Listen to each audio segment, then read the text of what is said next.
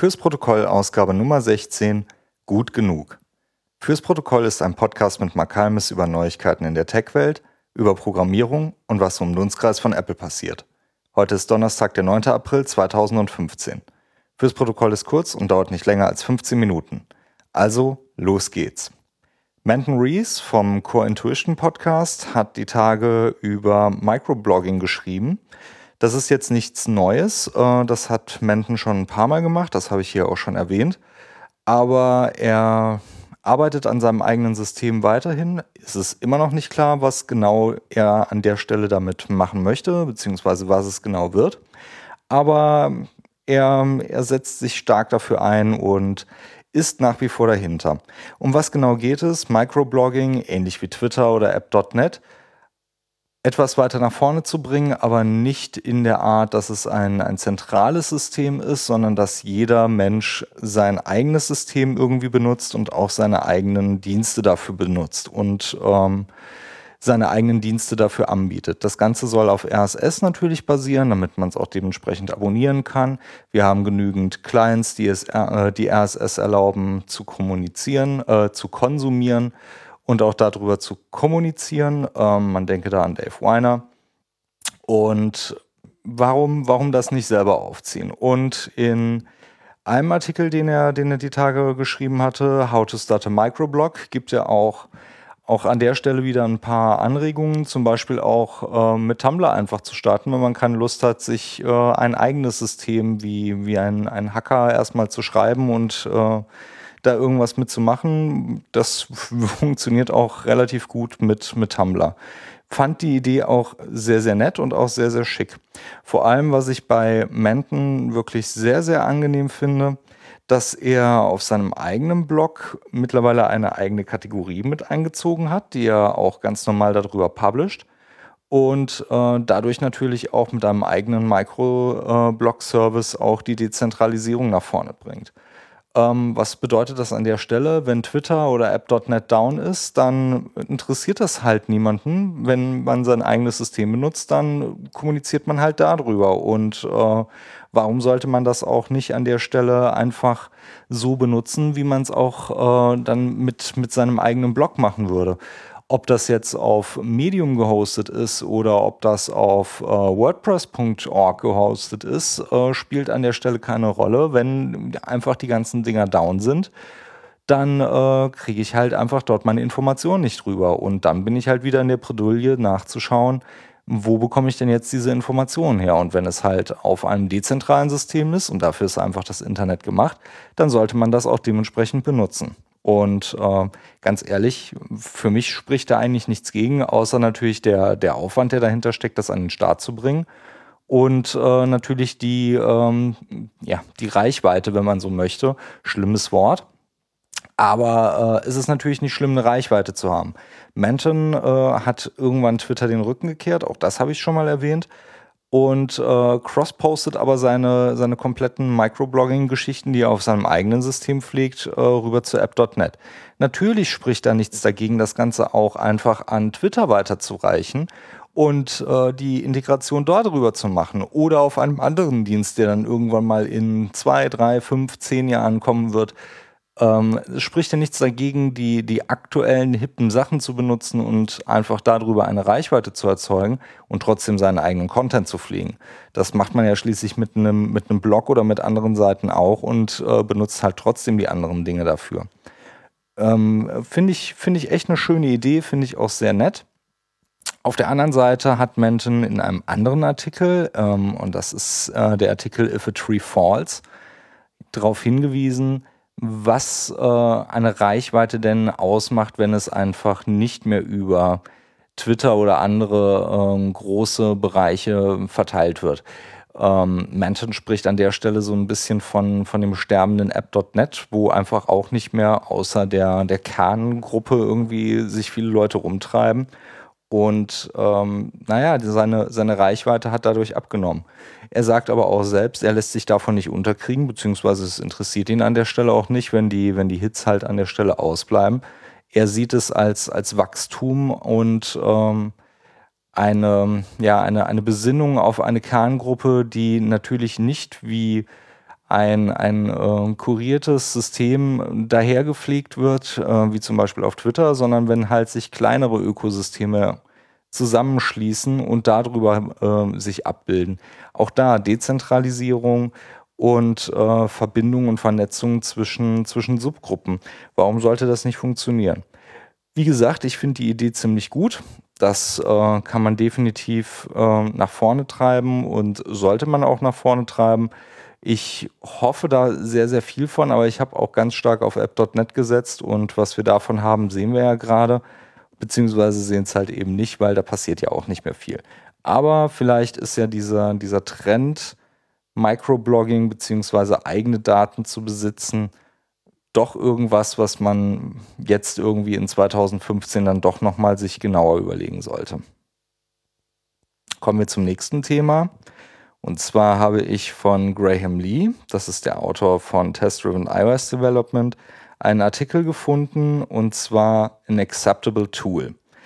In diesem Artikel wird beschrieben, dass äh, man gerade, wenn man aus einer kleineren Entwicklungsfirma äh, oder aus einem Startup kommt, nicht immer sich die Tools oder die, die Systeme oder die, die Spielarten aussuchen kann, so wie man möchte. Man hat natürlich bestimmte, ich sag mal, Vorgaben, die einfach äh, gegeben sind, oder man muss sich für eine bestimmte Architektur entscheiden oder man muss ähm, bestimmte Frameworks sich irgendwie anschauen, um irgendwie sein Produkt nach vorne zu treiben. Man hat einen gewissen Zeitdruck und man hat einen, einen gewissen, naja, Marketingdruck, den man jetzt irgendwie umsetzen muss. Und als Entwicklungsteam hat man sich jetzt vielleicht äh, verschiedene Varianten rausgezogen und man steckt bis zum Hals drin und weiß genau, was man jetzt an dieser Stelle machen muss. Man hat ein fancyes Tool, was man verwenden kann und man hat ein ja, nicht ganz so fancyes Tool, aber ein Tool, was, was die Sache irgendwie gerade ähm, erledigt. Und ähm, dieser Artikel geht jetzt auch darauf ein, dass man halt eben nicht immer zu dem, zu dem fancy, shiny New Tool greifen sollte, weil manchmal ist ein, ein akzeptableres Tool oder ein, ein zu akzeptierendes Tool genau das Richtige. Warum ist das so? Naja, ähm, eine schöne Beschreibung, die in diesem Artikel erwähnt wird, und das war auch so der, der Punkt, der für mich am, am überzeugendsten klang. Man hat vielleicht, und in diesem Artikel ging es ähm, mit äh, Erlang versus äh, JVM, und ähm, in einem, in einem Java-Umfeld hat man sich vielleicht äh, gewisse Tools und gewisse ja, Einstellungen für die, für die JVM sich irgendwie notiert. Man hat äh, gewisse Metriken sich einfach über die Jahre erarbeitet und weiß genau, wie dieses System zu benutzen und zu pflegen ist. Und ähm, diese Erfahrung hat man vielleicht einfach mit Erlang an der Stelle noch nicht. Das heißt nicht, dass man die nicht gewinnen kann. Das heißt auch nicht, dass man die nicht erarbeiten sollte. Aber vielleicht ist es einfach eine JVM an der Stelle zu benutzen, wenn man eh diese Erfahrung hat, die pragmatische und bessere Entscheidung, weil das Tool gerade für den Einsatzzweck ausreichend ist. Es ist akzeptierbar. Man kann, man kann es hinnehmen, man kann damit arbeiten und äh, es macht sich daran nichts wirklich, äh, ja, man, man, man, man gibt sich nicht in eine bessere Position, nur wenn man jetzt ein, ein Tool verwendet, was irgendwie neu und glänzend daherkommt. Das hat mich auch ein bisschen an einen Podcast erinnert und zwar war das ähm, Shark Time mit äh, Lukas Dom bei den Ruby Rogues und zwar hat Lukas an der Stelle auch so ein bisschen in, ich weiß leider nicht mehr, mit wem er da gesprochen hat, ob es äh, Katrina Owen war oder ob es ein anderer von den Rogues war. Aber ähm, es ging darum, dass man zum Beispiel bei Exorcism auch sich eine, eine Zeit äh, nimmt über bestimmte Sachen und seien sie noch so klein und noch so granular, ähm, Gedanken drüber macht, die man sich im, im tatsächlichen Tagesablauf bei der Programmierung nie für ein Kundenprojekt irgendwie hinsetzen würde. Man würde sich niemals hinsetzen und würde so viele Gedanken und so viel Energie für Benennung einer Variable oder das doch noch ein bisschen lesbarer und doch noch ein bisschen perfekter und die Git-Commit-Message noch ein bisschen perfider und äh, präziser zu schreiben, das macht man halt nicht. Das ist halt nicht Sinn und Zweck. Manchmal ist es halt einfach genau praktisch, ein, ein genau zu wissen, wo diese Unterscheidung ist, wann kann ich spielen, wann kann ich lernen, in dem Fall Exorcism, und wann muss ich einfach eine pragmatische Lösung finden und eine akzeptable Lösung finden, die gerade das, was gemacht werden soll, am besten ist. Ähm, ich fand das sehr gut, sowohl von dem, von dem Ruby Rogues Podcast, auch wenn er schon was älter ist, aber äh, auch von dem Artikel, auf den Graham Lee hingewiesen hat es ist nicht immer schlau, zu, zu clever oder zu modern sein zu wollen, um irgendetwas zu erledigen. Manchmal muss man auch dreckigen Code schreiben, der aber vielleicht einfach genau das tut, was man an der Stelle haben möchte, ohne jetzt irgendwelche Verrenkungen zu treiben oder sich vielleicht äh, sogar damit langfristig in den Fuß zu schießen, weil man irgendwelche Sachen gemacht hat, die äh, dessen Auswirkungen man sich einfach noch nicht bewusst ist.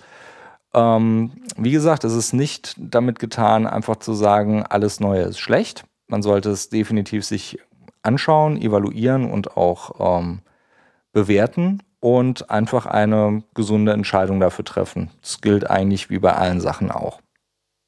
Kommen wir zum letzten Punkt für heute und zwar Omnifocus. OmniFocus ist jetzt komplett universal. Das heißt, es gibt nicht mehr eine getrennte iPhone-Variante und eine getrennte iPad-Variante, sondern die iPad-Variante, das letzte I äh, Update der iPad-Variante, läuft jetzt auch auf dem iPhone.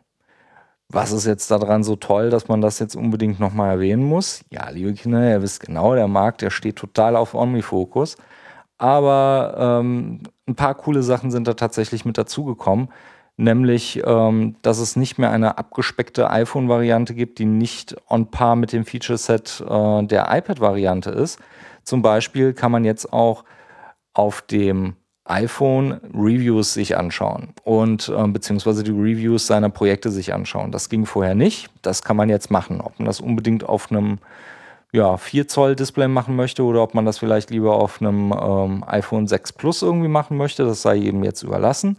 Aber die Möglichkeit ist jetzt da und auch wenn man dann unterwegs irgendwie in der Bahn sitzt und äh, ein bisschen Zeit hat, weil man vielleicht irgendwo hinpendeln muss, dann kann man die jetzt auch mit Review-Zeit äh, verbringen auf dem Phone und man muss nicht irgendwie das iPad mitschleppen. Was ist noch cool? Man kann den Homescreen sich jetzt umstellen und zwar sind die Kacheln frei anortbar. Ähm, Sorry, ich muss jetzt ehrlich gesagt passen. Ich weiß nicht, ob das nur in der Pro-Variante geht oder ob das auch in der normalen Variante geht. Aber die Pro-Variante ist sowieso die bessere. Auf jeden Fall kann man die Homescreen-Kacheln sich jetzt frei anordnen und zwar so, wie man möchte und auch mit den Perspektiven, äh, die man sich selbst angelegt hat. Und äh, was auch richtig cool ist, was, was sehr, sehr nett ist, in der Today Extension kann man sich jetzt auch äh, eine Custom Perspective auswählen die dann zum Beispiel äh, andere Sachen darstellt als einfach nur die fälligen, äh, ja, fälligen äh, Actions, die man in seinem Omnifocus mit drin hat. Ähm, ist ein gelungenes Update, ist echt toll. Ähm, kostet auch eine Mac. Äh, an der Stelle ist Omni Group auch immer noch mal interessant zu beobachten, wie, wie die mit der Preispolitik auch für, für iOS-Applikationen umgehen. Ähm, eine schöne Geschichte, die sie dort gemacht haben. Es gibt ein, ein Rabattprogramm.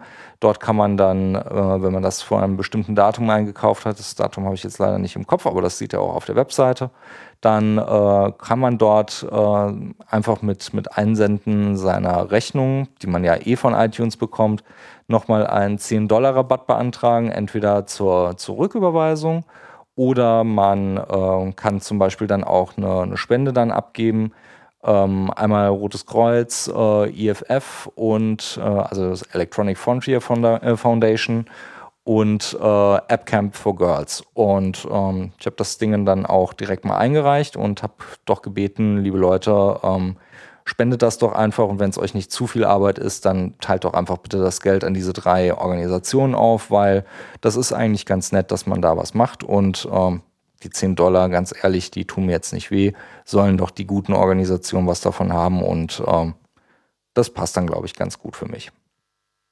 Also wie gesagt, wenn ihr, wenn ihr OmniFocus mögt, dann äh, solltet ihr euch das mal anschauen. Und wenn ihr es noch nicht kennt, schaut euch einfach mal die Videos an, die bei OmniFocus so auf der Seite drauf liegen. Ähm, da kann man schon eine Menge mitmachen. Das war die Ausgabe Nummer 16 von Fürs Protokoll. Die Links zur Ausgabe findet ihr in den Show Notes oder auf www.protokollcast.de slash 16 für die 16. Folge. Feedback und Kommentare gerne an Protokollcast auf Twitter oder auf der Webseite unter der gleichen Adresse www.protokollcast.de slash 16. Wenn euch die Sendung gefallen hat, bitte, bitte, bitte in iTunes ein Review schreiben oder eine Sternebewertung abgeben. Das hilft mir persönlich und anderen Hörern den Podcast zu entdecken und mit den Reviews könnt ihr ihnen dann auch sagen, was euch daran gefällt. Und äh, mir helft ihr damit, damit ich halt weiß, dass ihr mir auch zuhört und dass es euch gefällt. Fürs Protokoll, ich bin Mark Halmes. Bis zum nächsten Mal.